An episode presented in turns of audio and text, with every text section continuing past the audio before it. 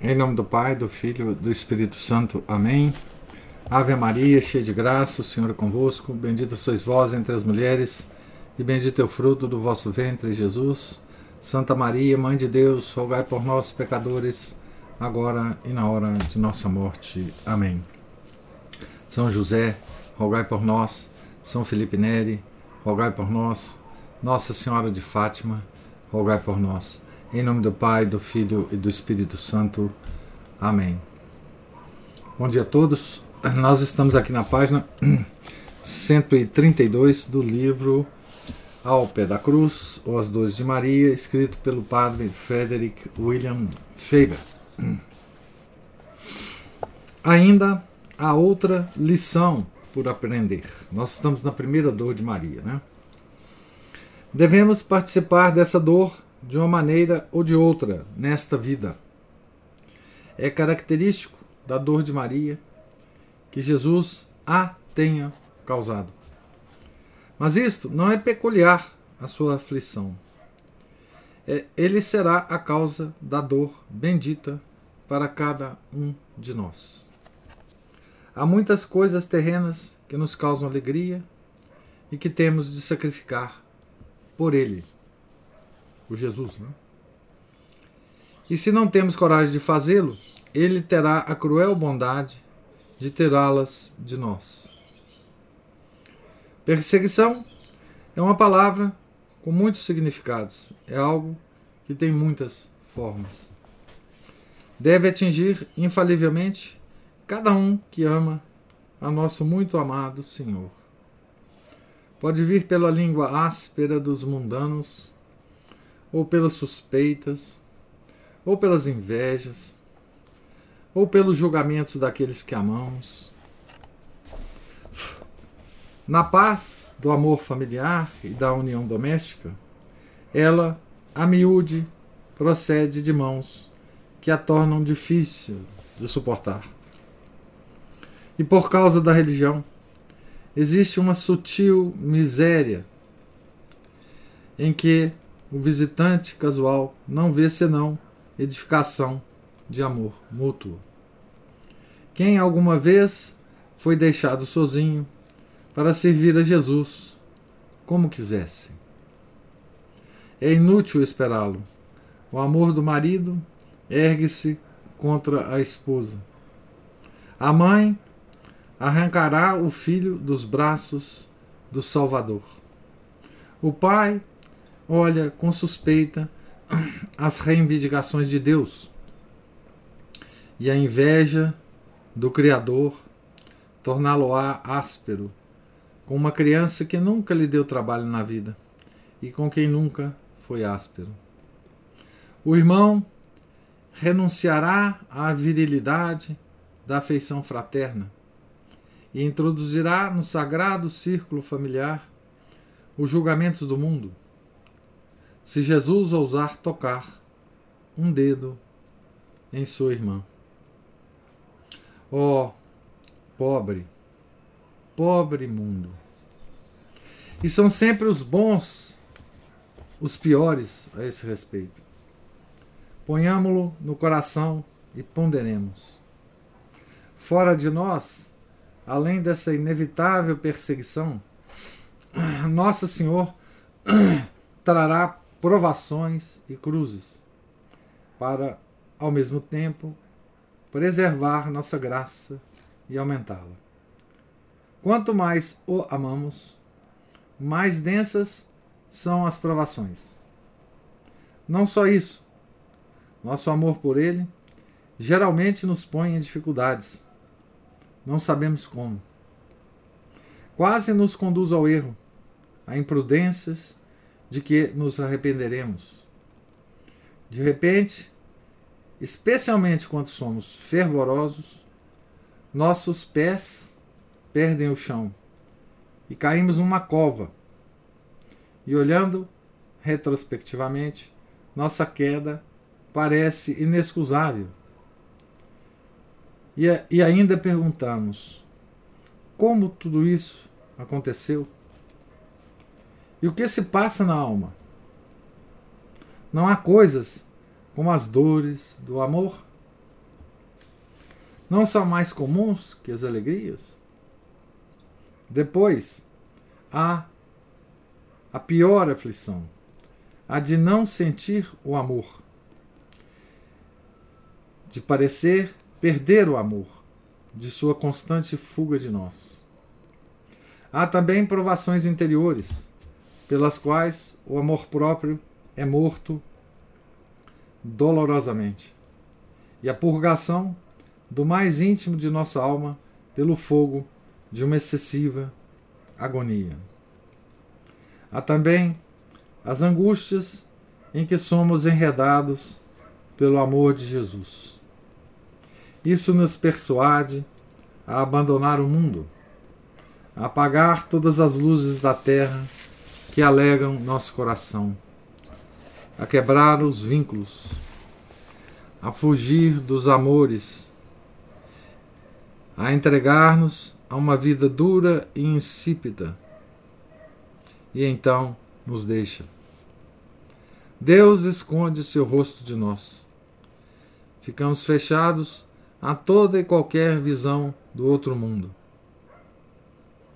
Assim como o pôr do sol, tão logo sua última borda desce no horizonte, uma névoa fria, alva, cegante, como que evocada por um feitiço, ergue-se da margem do rio, do vale, do bosque, dos pastos onde o gado come, dos prados onde ficam os montes de feno. Assim é em nossa alma. Tão logo a face de Deus se vai, os pecados passados, coisas medonhas, levantam-se do túmulo onde a absolvição os havia deixado, e mostram as imperfeições e tentações desconhecidas e a deprimente impossibilidade de perseverança. Tudo se ergue junto e envolve a alma na desolação mais fria e mais escura, que nenhum astro pode penetrar, e é como se a brancura débil nos surgisse, nos sugerisse, desculpe, que a lua está em algum lugar. Quem não sabe essas coisas? Não adianta temer. Elas não estão em nós agora, mas com certeza voltarão quando sua hora chegar. Assim, Jesus é em nós causa de dor. Em nós, ele é um sinal de contradição. Em nós, ele está posto para a ascensão e para a queda de muitos. Essa última frase é exatamente a, a profecia de é, São Simeão. Né? Contradição, sinal de contradição, e ele é a razão para a ascensão e para a queda de muitos. Né? É, e aqui, nesse trecho, né, o padre Faber é muito interessante essa essa observação que ele faz, né? Que essa primeira dor de Maria que sofre por Jesus, né? todo todo todo ser humano que se aproxima de Jesus vai sentir essa dor, né? Essa dor é, não é particular de Maria, mas sim de todo de todo aquele que se aproxime de Jesus, que comece a trilhar a, o caminho espiritual, né? E ele descreve a, a, a variedade que pode tomar essa dor, né? Na nossa vida. E muito interessante que ele descreve a, relação familiar, né? É, ele descreve, por exemplo, a relação de uma irmã com seu irmão, ou do irmão com a, com a irmã, né? Ele diz aqui: o irmão renunciará à virilidade da afeição fraterna e introduzirá no sagrado círculo familiar os julgamentos do mundo, se Jesus ousar tocar um dedo em sua irmã. Ah, aqui a relação é familiar, né? de irmão para irmã. E se Jesus toca a irmã, ou seja, se há algum sinal externo desse toque né, na irmã, se há um comportamento diferente da irmã, se há exteriormente alguma algum sinal desse toque, né, o irmão é, já, na, na, expressão do, do padre Faber, né, já introduzirá no sagrado círculo familiar os julgamentos do mundo. Por isso a irmã sofre. Né? E é claro, depois ele descreve uma coisa que é muito comum na teologia mística, né, que é aquela fase em que Jesus se afasta e, e nega as consolações da alma e a alma entra então naquela é, naquela situação descrita por São João da Cruz, né? Na escuridão, né? Noite escura da alma, né? É...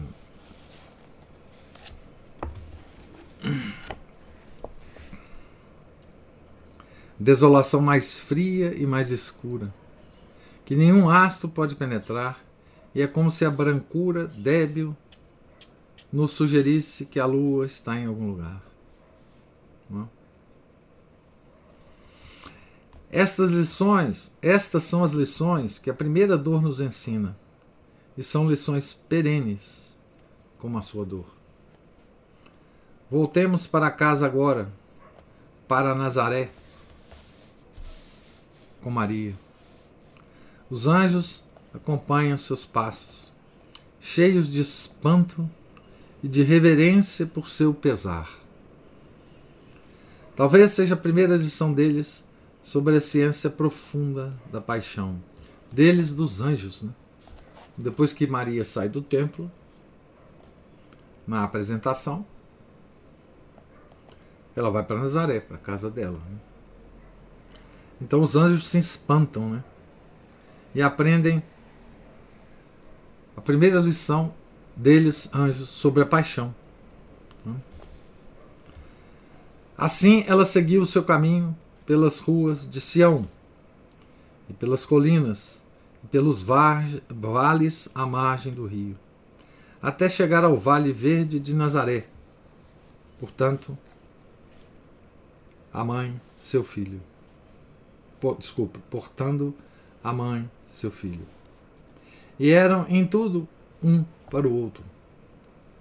E quem dirá que língua muda eles falavam quando o coração do menino batia junto ao coração da mãe,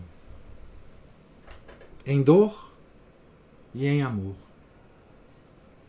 E um era mais querido do outro que antes, e talvez eles nos amassem mais agora que uma hora antes pois a sombra da paixão já caíra sobre a mãe e sobre o filho. E eles amavam a sombra, e fomos nós os que a lançaram. Os nossos pecados. Né?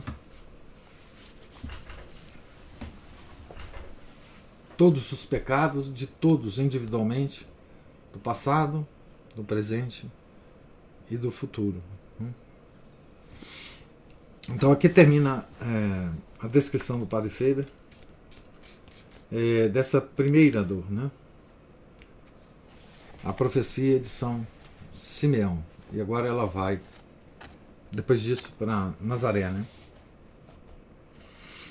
Comecemos agora então a, a segunda dor, né? capítulo 3. A fuga para o Egito.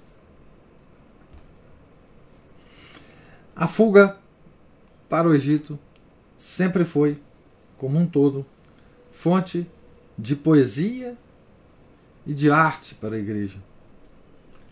A fonte de lágrimas e fonte de lágrimas e de rica contemplação para as almas religiosas.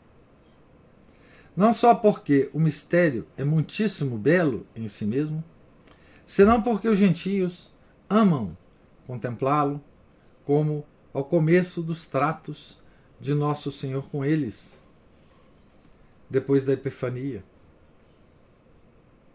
Ele foge de seu próprio povo para refugiar-se numa terra pagã. Consagra, com sua presença, aquela mesma terra que fora inimigo histórico do povo eleito e, por assim dizer, o tipo explícito de escuridão pagã. Né?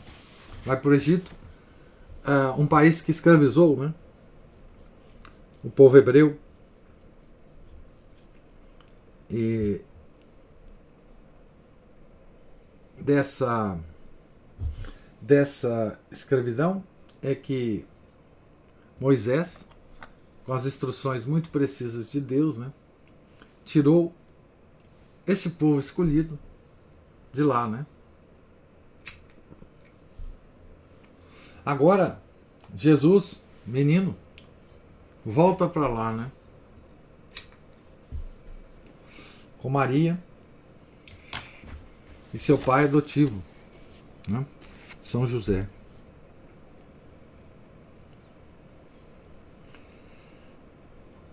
Volta para um, um lugar que ele, Padre Feber diz, né? Tipo explícito de escuridão pagã. Entre os gentios ignorantes, encontra um lar pacífico, onde nenhuma perseguição perturba o teor de sua vida infantil.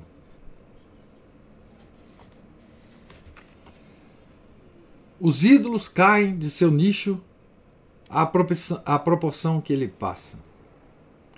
Um poder parte para o rico vale do Nilo, ou melhor, inunda-o e aflui as areias amarelas do deserto, santificando e reservando aquela inteira região para ser uma futura igreja, como um deserto florente como um estéreo paraíso místico repleto de santos. Né? Esse deserto vai ser povoado né, pelos primeiros monges do deserto. Né? Os padres do deserto tornar-se-ão um provérbio cristão através do magnífico Ocidente, um fenômeno que os homens não se cansarão de, de admirar. Uma disciplina viva, uma academia duradoura, onde todas as futuras gerações de santos católicos serão educados e receberão seu diploma. Assim, o Ocidente gentio amou acumular tradições a respeito da fuga para o Egito, da estada ali e do retorno. É uma é uma história que toca, né? O, o coração uh, cristão, né? É, que foi esse toque, né? Foi expresso uh, através da poesia, né? Da arte, né? uma forma de expressão é, dessa, dessa devoção, né, dessa admiração por esse mistério né, da ida é, de Nosso Senhor para o Egito. Né? Se não há paz na isolada Nazaré, onde a encontraremos? Pode o olho do poder invejoso, excitado pelo discernimento agudo do medo egoísta, encontrar a santa criança entre as muitas crianças daquela vila retirada? Podemos estar certo de que o maligno tomará conta disso. Paz não é herança de Jesus nem de Maria. É verdade que ele é o príncipe da paz, mas não da paz sonhada pela terra. Maria acaba de chegar à casa. Seu coração está quebrantado. Precisa de descanso. Este virá no tempo oportuno, mas de modo diferente do que ela esperava. Pelas caladas da noite, o Senhor apareceu durante o sono a José, guardião dos maiores tesouros do céu sobre a terra. E ordenou-lhe que se levantasse e pegasse a criança e sua mãe e fugissem para o Egito. Os três reis haviam voltado para o Oriente sem deixar Herodes saber se haviam encontrado o rei recém-nascido e quem era ele. Herodes ordenara-lhes que retornassem, mas a Escritura não nos diz se prometeram fazê-lo, ou se o fizeram. A ordem de Deus, que lhes chegou por sonho, anulou a promessa que fizeram.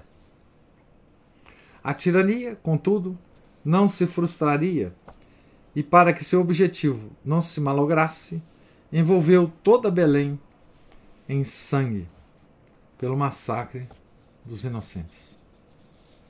Ó oh Maria, vede que irmã severa fostes para, aqueles, para aquelas pobres mulheres de Belém que vos viram na véspera de Natal errar sem lar pelas estradas, enquanto talvez acariciassem seu próprio pequenino à porta. Que afluência de lamúrias subiu ao céu daquele estreito morro, enquanto pelas sarjetas das ruas íngremes escorria sangue. A lei da encarnação. A lei que envolvia o meigo Jesus começava a operar. Amado Senhor, seu grande amor por nós já havia despedaçado o coração de sua mãe. Estava agora a desolar as famílias felizes de Belém e a manchar os umbrais inhospitaleiros com sangue. E tudo isso para poupá-lo para o Calvário, onde derramaria, com sofrimento mil vezes mais cruel, seu precioso sangue por nós.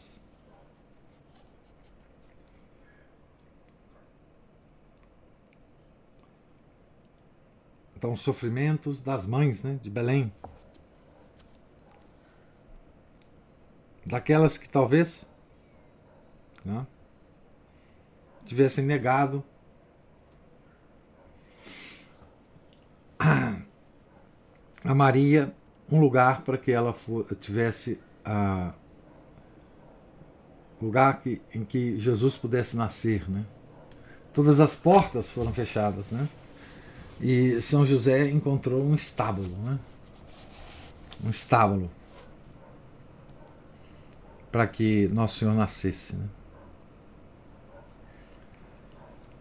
A noite estava escura e tranquila na pequena cidade de Nazaré quando José partiu. Nenhuma ordem de Deus jamais encontrou tamanha prontidão seja no mais elevado santo, seja no anjo mais disposto, como encontrou em Maria. Ela ouviu as palavras de José e sorriu-lhe em silêncio enquanto falava. Não havia perturbação nem pressa, embora houvesse um medo de mãe. Ela tomou seu tesouro enquanto ele dormia e partiu com José sob o frio céu estrelado. Pois a pobreza não exige outros preparativos. A pobreza não exige muitos preparativos. abandonava o lar novamente. O terror, terror e dificuldade, o deserto e o mundo pagão estavam diante dela. E ela confrontou tudo com a angústia tranquila de um coração já quebrantado. Aqui e ali o vento noturno mexia as figueiras desfolhadas, fazendo que seus galhos desfolhados acenassem ao céu radiante. E de vez em quando um cão de guarda latia. Não porque os ouvisse, mas pela mera inquietação noturna dos animais. Como, porém, Jesus tinha vindo como Deus, também partiu como Deus, despercebido e sem ser notado. De ninguém se sente menos falta sobre a terra que daquele de que dependem todas as coisas. É a é a delicadeza de Deus, né? É a essa delicadeza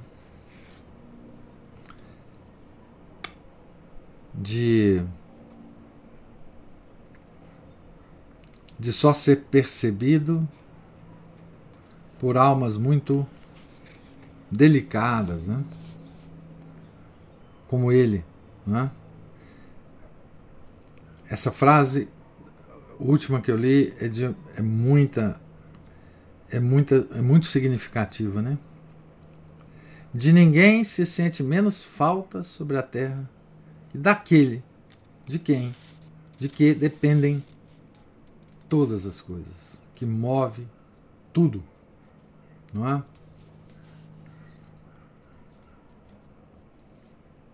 Então, a prontidão de Maria, né, para seguir é, o sonho de São José, né? São José sonhou é, muitas coisas, né? E através do sonho, Deus o instruía. Né? Existe uma antiga, antiquíssima é, devoção católica a São José dormindo. Né? Existe inclusive uma. Existe inclusive é, imagens né? de São José dormindo. Né? Porque foi dormindo que ele teve grandes revelações, né? São José não é só não é só um personagem absolutamente calado, né? Nas Sagradas Escrituras, né? As Sagradas Escrituras não nos, no, no, nos, nos, não nos dizem quase nada sobre São José, né? E acrescentando isso, né? Ele é um, um, um personagem é, cujas mensagens ele recebe dormindo. Né?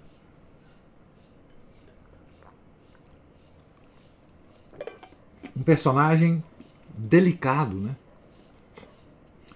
um personagem é, sem fala não é? e cujas revelações lhe vêm lhe vêm em sonhos. Né? Tá certo? Ainda bem que não existia Freud na época, né? Senão ele ia interpretar esse sonho de José. Né? Então, é, quem entende mais de sonho no mundo é São José, né? não é Freud e a psicanálise. Né? De ninguém se sente menos falta sobre a terra que daquele de que dependem todas as coisas. O caminho que tomaram não foi nenhum que a prudência humana teria sugerido. Retornaram pelo caminho de Jerusalém que havia pouco tinham trilhado. Mas, esquivando-se da Cidade Santa passaram perto de Belém, como se sua proximidade, sua em letra maiúscula, devesse abençoar aqueles bebês inconscientes que ainda eram calorosamente acariciados nos braços da mãe. Assim chegaram à estrada que conduz ao deserto e com José à frente, como uma sombra do Pai eterno. Cruzaram a fronteira da terra prometida até a perderem de vista, como pequena mancha na areia do deserto. Duas criaturas levaram o Criador ao deserto e tomavam conta dele ali, em meio às areias pedregosas dos canais secos. A aurora e o ocaso, o resplandecente meio-dia e a purpúrea, meia-noite, a lua esférica e a neblina colorida encontraram-nos no deserto por muitos dias. Ainda viajavam, tinham de suportar o frio à noite e o sol inescapável durante o dia. Tinham comida escassa e sede frequente. Sabiam a quem carregavam e não esperavam milagres para aliviar a carga. Então, a fonte de todos os milagres estavam estava com José e Maria, né?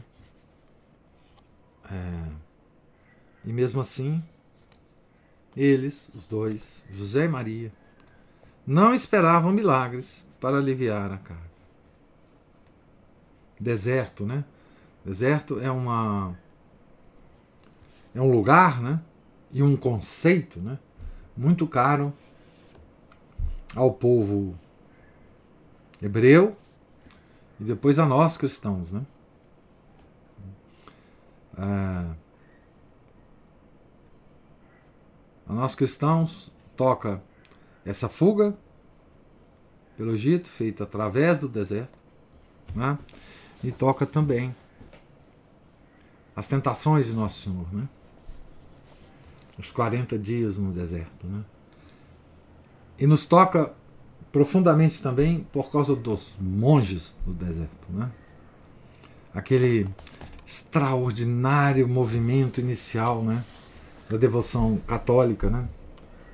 É, nos séculos, os primeiros séculos do cristianismo, né? aquela multidão de homens santos né?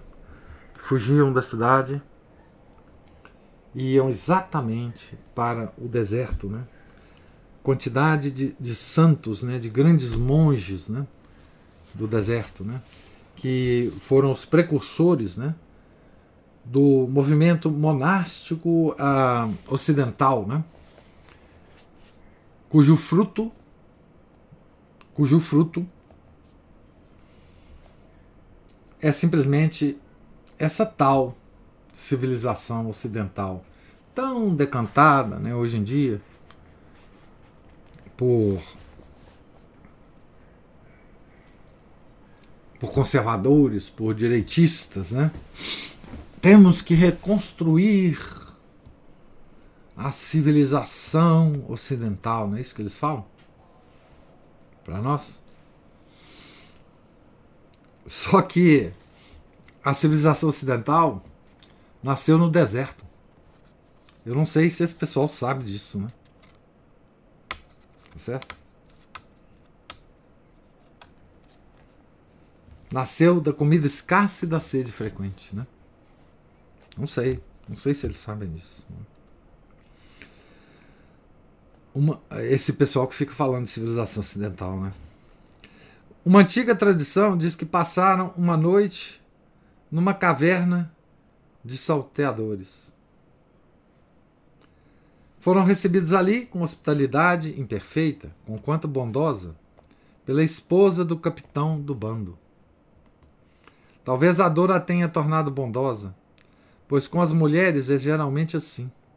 Sua dor era grande.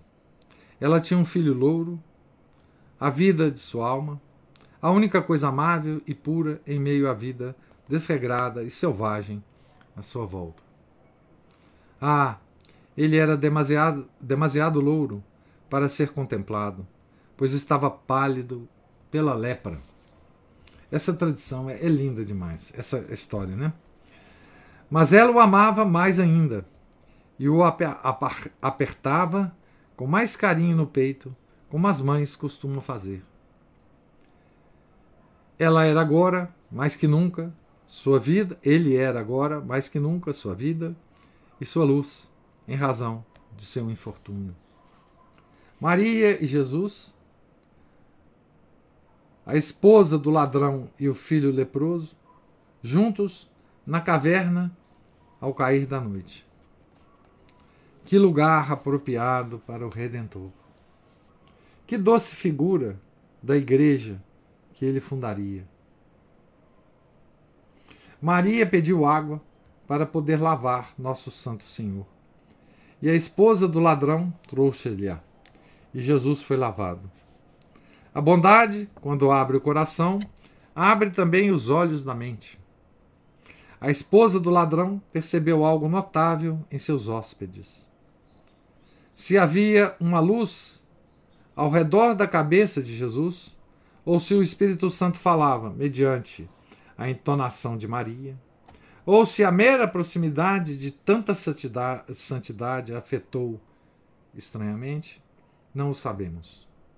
Mas, com muito amor e com uma sorte de fé, o coração da mãe pressentia algo. A terra conhece muito bem esse pressentimento materno. Ela tomou a água que Maria usara para lavar Jesus e com ela lavou o seu pequeno e leproso Dimas. E a carne dele tornou-se rosada e formosa, como os olhos de uma mãe desejariam ver. Muitos anos se passaram. A criança tornou-se maior que os braços da mãe. Realizou façanhas de audácia infantil nas areias do deserto. Por fim, Dimas já era grande o suficiente para juntar-se ao bando. E embora pareça que, ao, que até ao fim sempre tivesse algo do coração de sua mãe perto dele, levou uma vida de violência e de crime. E por fim Jerusalém o viu ser trazido para dentro dos seus portões como cativo. Quando estava dependurado na cruz, queimando de febre, ressecado pela agonia, era incapaz de dizer palavras de escárnio ao sofredor inofensivo a seu lado. O sofredor estava mudo e Dimas olhava-o.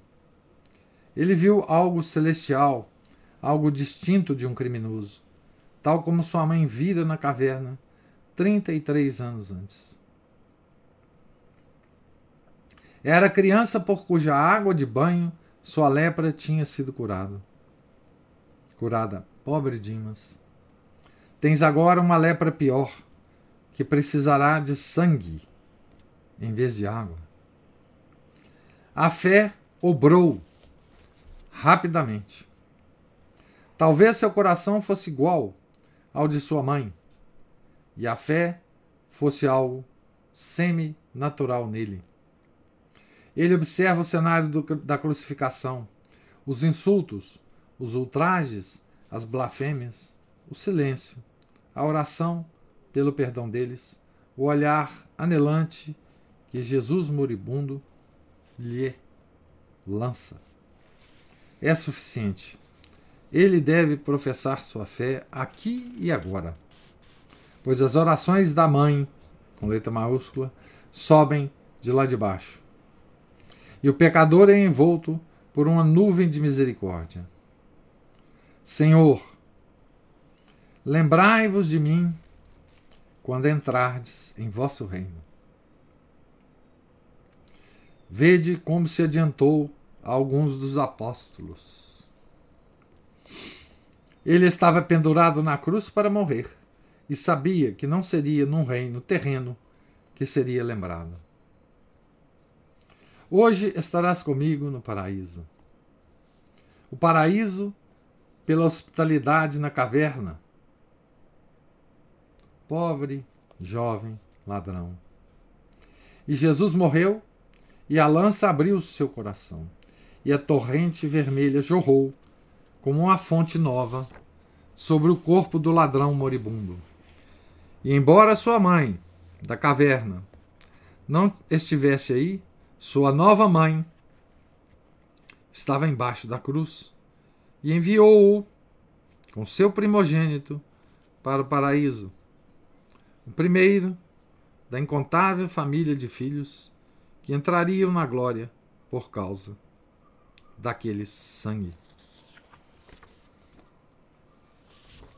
Essa história, né, de São Dimas, é uma história belíssima, né? uma lindíssima tradição.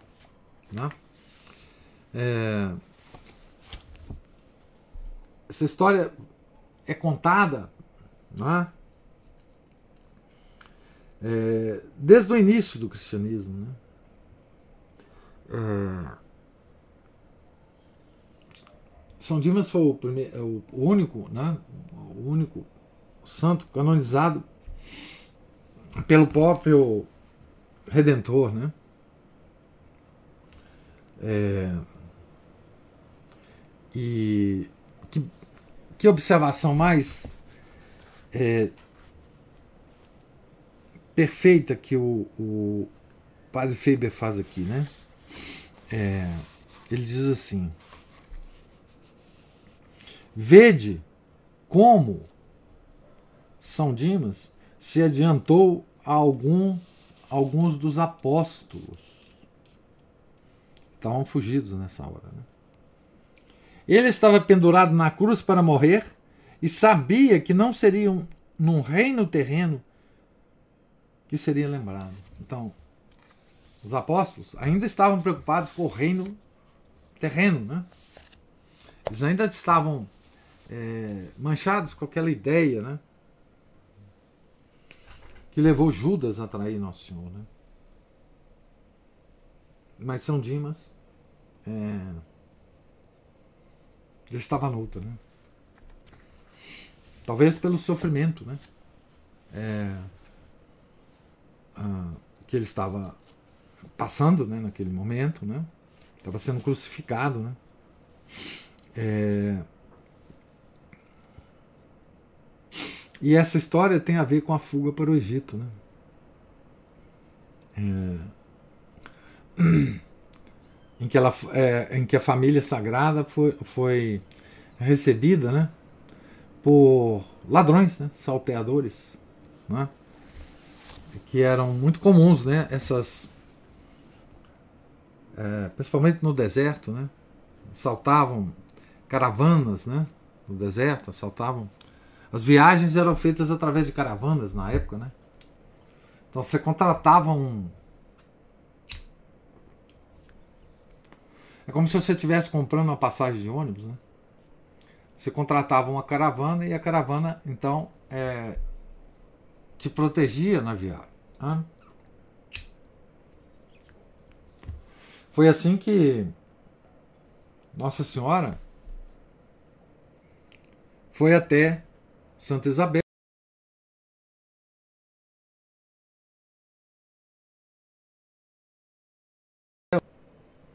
Acho que deu uma travada aí.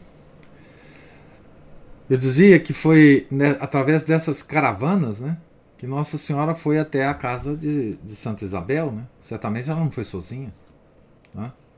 Então existiam essas caravanas que você comprava o lugar na caravana para e, e e aí esses esses salteadores, né? Eles eram especializados em assaltar, né? Essas essas caravanas, né? E São São Dimas era da de uma família de salteadores, né? Que acolheu a Sagrada Família, né? E por isso recebeu a graça, né? Essa graça é, extraordinária, né? Da no momento da crucificação, né? Então eu vou parar por aqui, na página, no, no topo da página 140, para dar tempo para a gente conversar um pouco. sobre a leitura é, de hoje. Se alguém tiver alguma observação, alguma.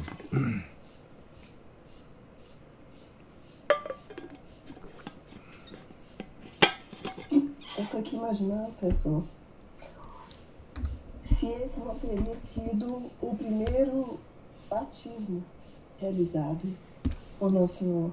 É por causa da água, né? Sim, embora não houvesse né, a, a fórmula, É. e nem precisava, porque Não, porque próprio- era ele, né? era o próprio Deus, havia intenção e a matéria. É. E, e na verdade, o- senhor frisa tanto isso, né? Você já falou tanto que a gente pode escolher ser um bom ladrão ou mau ladrão. E conhecendo essa história aqui, a gente pode pensar que a vida de São Dimas foi como é, ela toda. Eu não sei se está certo usar essa, essa palavra, mas a prefiguração da nossa própria vida. Ele foi batizado ali, viveu uma vida desregrada e no final ele se vê diante da graça e se arrepende. É Vê a impressionante. né? própria miséria. A história de São, é, a, a história de São Dimas é um exemplo para nós que é o máximo que nós podemos chegar a ser o bom ladrão. Né? A, humanidade está dividida entre o mal e o bom ladrão. Né? Todos recebem a sua própria crucificação através das dores, dos sofrimentos da vida. Né? E, e todos, pela sua vontade, né? pode se dirigir num momento ou outro da vida a Nosso Senhor, para que Nosso Senhor o salve, nos salve. Não é? É, é claro que enquanto Nosso Senhor vivia, você podia dirigir a Ele pessoalmente, né? como muitos fizeram, né? Aqueles aqueles doentes que seguiam Jesus para serem curados, né? É, aquele cego, né? A quem Jesus pergunta, né? O que você quer, né? De mim. E ele responde que eu veja, né? Ut videam domine, que eu veja, Senhor. Né? E lá, na, na, na situação real, ele era cego, né? É, da visão material dele, né? E nós devemos repetir sempre essa, esse pedido né, desse cego, mesmo que nós não tenhamos a cegueira física, mas sempre teremos a cegueira espiritual, né? É, ut videam Domine. Que eu veja, Senhor. Que eu veja a realidade. Que eu veja a minha realidade, né? Que eu veja a minha miséria, né? Que foi exatamente isso que São Dimas viu na cruz, né? É, ele é muito curioso aquelas poucas palavras né, que ele troca com Nosso Senhor, é, porque é, a, a, a, a, reação dele, né, é, em relação aos insultos que Nosso Senhor estava, estava recebendo, não só dos, dos centuriões que o crucificaram, mas dos, dos chefes da sinagoga, né? É, e do outro mau ladrão, né? o mau ladrão entrou na, na mesma toada né? dos outros. Né? Ele se revoltou com a situação né? dele. Essa revolta contra Deus é a revolta da gnose. É uma, é uma, uma revolta gnóstica contra Deus. Né? Que está simbolizada naquele momento. Né? ali da cruz, né? Mas que tomou formas ao longo da história variadas, formas variadas de revolta contra Deus, né? Revolta contra o ser, né? O ser em si, né? E o, o a reação do, de São Dimas naquele processo dele ali foi de defender Nosso Senhor. Né? Defender Nosso Senhor. Ele, ele dizia: Nós merecemos ser crucificados, mas não este justo. Né? Ele não merece. Veja, como é que ele sabia que ele não merecia? Senão por uma revelação feita a ele, espiritual. Ele não conhecia nada dele. Como que ele sabia que estava ali de frente de um justo? Né? Senão por revelação do Espírito Santo. Né? Então toda a situação, esta situação em particular, né, da paixão, ela é, ela é extraordinária. Né? Ela é extraordinária. Enquanto o mau ladrão. Então, essas duas posições do bom e do mau ladrão são as posições possíveis de nós tomarmos. Não existem outras posições. Não existe uma terceira posição. É? É, existe uma escolha a fazer. Todos nós, né? É, ou nós nos revoltamos contra Deus, ou seja, é a atitude do, de Lúcifer, né? Ou nós nos ajo ajoelhamos e adoramos a Deus. Não existem. Não existe outra opção. Então, é, eu já comentei com vocês que existe um. Infelizmente eu não, não lembro é, desse texto, ao, ao, título do texto, é, do Garrigou Lagrange, é, falando exatamente isso, né? O, enfim, com palavras do grande teólogo, né? É, que nós somos divididos entre o mal e o bom ladrão. Nós temos que escolher quem seremos nós né? na vida. Né? E, e a nossa, o nosso destino eterno vai depender disso. É, ah, as escrituras não, não falam nada sobre isso, mas certamente é, o bom ladrão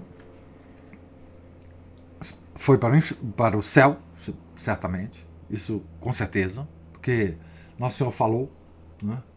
e o mal foi para o inferno, o mau ladrão foi para o inferno. Então, é, as duas opções que nós temos é, na nossa vida, é, para na nossa vida atual, para nós definirmos a nossa vida eterna. Né? É uma beleza isso, né? Isso é uma historinha é, que está contida na fuga é, para o Egito, né? Que a, a devoção católica, a tradição católica preservou essa história, né? É, não há confirmação dela, né? Obviamente.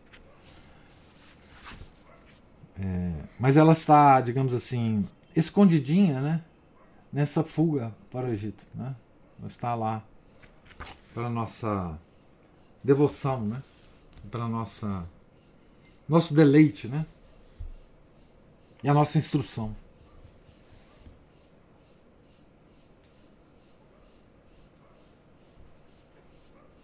Outra coisa que eu queria perguntar para o senhor, pelo que o senhor comentou, né? Leu e comentou, é, seria então um castigo ao povo de Belém o fato daqueles, daquelas crianças serem mortas por recusarem uma hospitalidade a Nossa Senhora? O padre Feber, ele, ele é muito delicado ao colocar isso, né? Porque a expressão que ele, que ele fala é, é muito interessante pelo seguinte. Ele insinua, né? Ele insinua isso. Deixa eu ver se eu acho aqui a, a parte. É,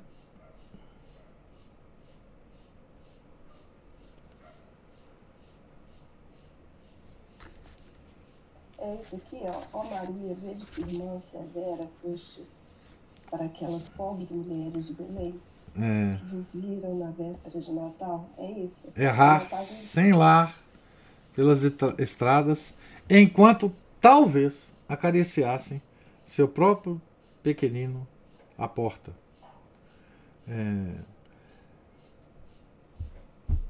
a insinuação aqui né, é que elas estavam com os próprios filhos à porta, vendo aquele casal passar, sem eira nem beira, né? E, e podiam ter convidado uh, uh, o, o, casal, né? Para entrar, para, enfim, ficar, né? Mas não é, isso não é, não é doutrina católica, né? Que foi ah, o massacre dos santos inocentes ocorreu pela maldade, crueldade infinita de, de Herodes, né? É, ah, porque ele não queria uma, uma, uma sombra, né? A ele, porque ele também, Herodes, é, entendeu, né? Que se houvesse um rei nascido naquela terra, ele teria que matar, né? Porque ele encarou, encarou que esse rei seria rei temporal, né?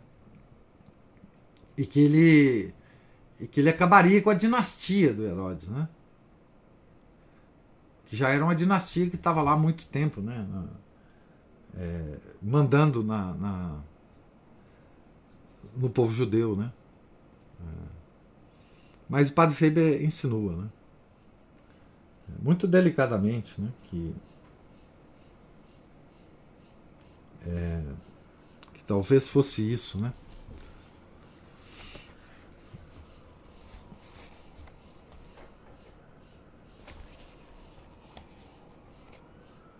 E é claro que Maria, né?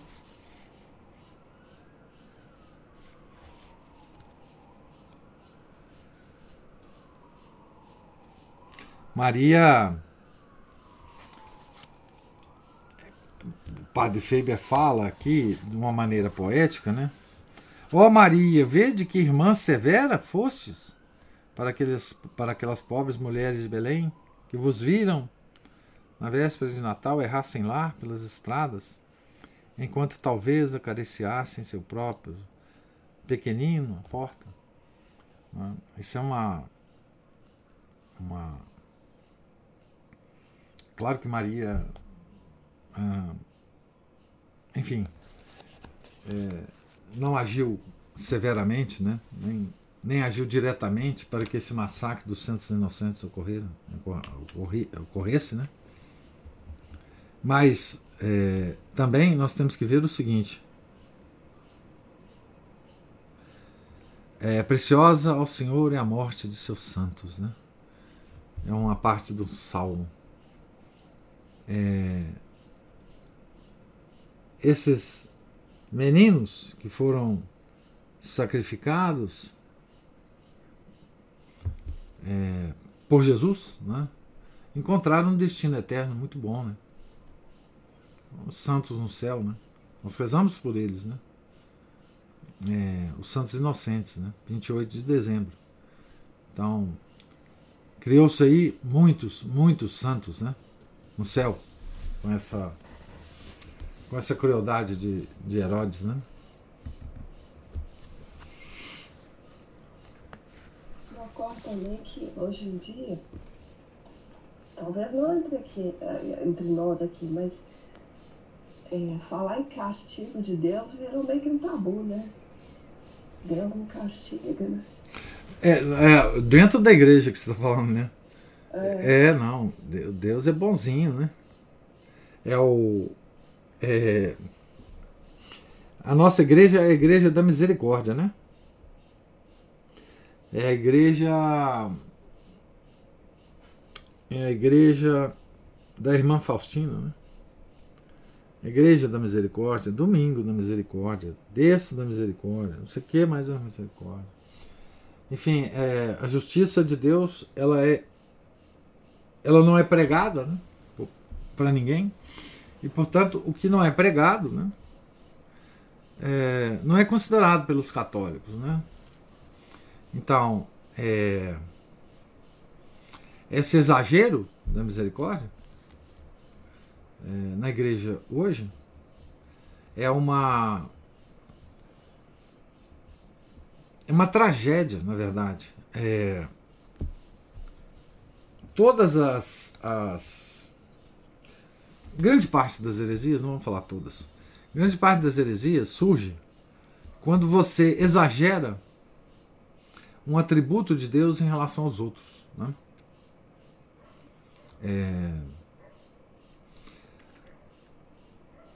Existem passagens muito, muito interessantes do Chesterton, quando ele fala do calvinismo, eu acho que é no livro A Coisa, é, em que ele fala o seguinte: o erro, esse erro de exagerar atributos de Deus em relação aos outros, a considerar um atributo maior que os outros. Por exemplo, ele falava, foi o erro de Calvino, que exagerou a onipotência de Deus em relação aos outros, aos outros atributos. Né? É, e foi massacrado por essa onipotência de Deus. Né? O, o, calvinismo é massacrado por essa onipotência. Né? Ele exagera, o, o calvinismo exagera esse, esse poder que Deus tem sobre nós. Né? Essa essa bisbilhotice que Deus faz na nossa vida, né? Ele está sempre vendo, nos vendo, né? E isso é o coração do calvinismo. E ele, o Chess dizia: esse é um exagero de uma, um atributo de Deus em relação a outros atributos, né? É, porque Deus é onipotente, mas ele é igualmente outras coisas, né? Misericordioso, justo, né? Ah, amoroso, né? Para conosco. Então ele é onipotente, sim. E hoje a, a igreja ela cai num outro extremo, né? De exagerar a misericórdia de Deus sobre os outros atributos. Né? Então, é, Deus é misericordioso? Claro, ele é. Infinitamente misericordioso. Mas ele também tem outros atributos é, que subsistem nele infinitamente. Né? É, mas esses outros atributos são esquecidos pela igreja. Conscientemente ou não, não vou entrar aqui no, nesse, nesse assunto, mas é, se é consciente ou não, é, é difícil saber. Mas os outros atributos de Deus na igreja hoje, é normal, né? Essa igreja que tem por aí, ela, ela é a igreja da misericórdia. Ela é a igreja da fraternidade. Né? Ela é a igreja do, da paz, do, bom, do bom mocismo, do, da tolerância. Né? A igreja. Então, tudo isso vem desse exagero. Né? E o erro é terrível. Né? Esse erro é, pode levar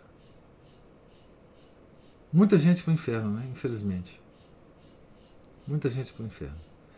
É, uma vez eu, eu, tive contato com um padre, velhinho, velhinho, velhinho. Ele estava saindo, ele estava celebrando uma missa é, moderna, uma missa de Paulo VI, numa capela, e nós estávamos esperando para logo depois assistirmos à missa é, tradicional. E ele saiu e ficou, viu que tinha uma turma na na porta da igreja conversando e ele então, muito simpático até o velhinho, chegou a nós e, e perguntou assim: Ah, qual, o que, que vocês estão conversando? Aí tinha um, um, um membro do nosso grupo, muito falador também, falou assim: Não, nós estamos conversando sobre o inferno, padre. Assim, inferno? É, inferno. Ele falou assim: Mas vocês acreditam no inferno? Vocês acreditam que um Pai misericordioso como é o Deus, nosso Pai, vai mandar alguém para o inferno? Vejam, é, esse é o exagero. E essa mensagem que o padre tentou nos passar ali, sem, sem sucesso, graças a Deus, ela é a mensagem que todo mundo hoje na igreja recebe. Né? Todo católico recebe essa mensagem, todo. É, E todo católico introjeta essa mensagem. Por que, que essa mensagem é facilmente introjetável em nós? Porque ela é sensacional, né? Ela é sensacional. Ela nos tira o peso é, da vida católica. Todo o peso da vida católica é tirado com essa mensagem. Gente, olha, Deus tem vários atributos assim menores, mas o atributo maior dele é ser misericordioso. Bom, então. Então, não tem nada para fazer, né? Então, é disso, é, é, é desse lugar, Ana Paula, que vem toda essa é, deformação que a gente encontra na igreja é, hoje, né? É uma igreja que não existe, na qual não existe penitência, uma igreja que, na qual não existe obediência à lei de Deus, é uma, uma igreja em que é, a exigência de uma vida católica é absolutamente é, é, mínima ou inexistente. Uma, enfim, todo esse erro, é, quando se abraça essa, esse conceito, você erra em tudo a respeito de Nosso Senhor e Nossa Senhora. Em tudo. Né? É... E veja, todo mundo está né, é, tá encharcado disso. Uns em maior grau, outros em menor grau. Né? É, por exemplo, não se pode dizer que na igreja moderna não existe devoção a Nossa Senhora das Dores. Não é? Que é um dos títulos de Nossa Senhora. Mas como você vai ter uma devoção às dores de Nossa Senhora dentro de uma igreja que prega a misericórdia de Deus como o maior atributo dele? Então é um negócio desencontrado, entendeu? Uma, uma contradição na mente dos, dos católicos. A devoção ainda existe. Mas ela é vazia de conteúdo intelectual, né? Porque se a pessoa pensar direitinho, ela vai notar, tem um negócio estranho aqui nessa devoção, né? Que eu estou fazendo, né? Como assim? As dores de Maria, Jesus misericordioso. Então, nós não respondemos nada ao padre, né? Mas a resposta, talvez melhor, seria: Mas, padre, esse Deus misericordioso, quando estava na terra, ele permitiu que a sua própria mãe sofresse horrivelmente. Onde é que está isso no esquema geral das coisas? Nesse esquema mental que o senhor está usando, né? Claro que enfim, não teria sentido algum uma discussão dessa com o padre velhinho, né? É, mas assim, como que nós temos devoção às dores de Maria e vivemos numa igreja da misericórdia que, que essa parte dolorida da vida não é nem mencionada. Né? As tais devoções sem um fundamento de razão, né? de, de inteligência, de intelecto.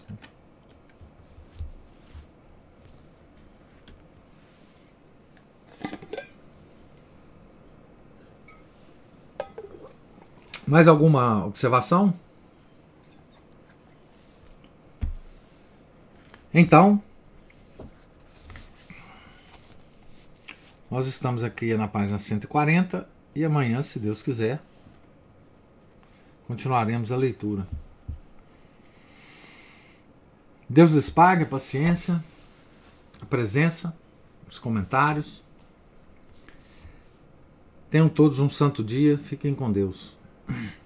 Em nome do Pai, do Filho e do Espírito Santo. Amém. Ave Maria, cheia de graça, o Senhor é convosco.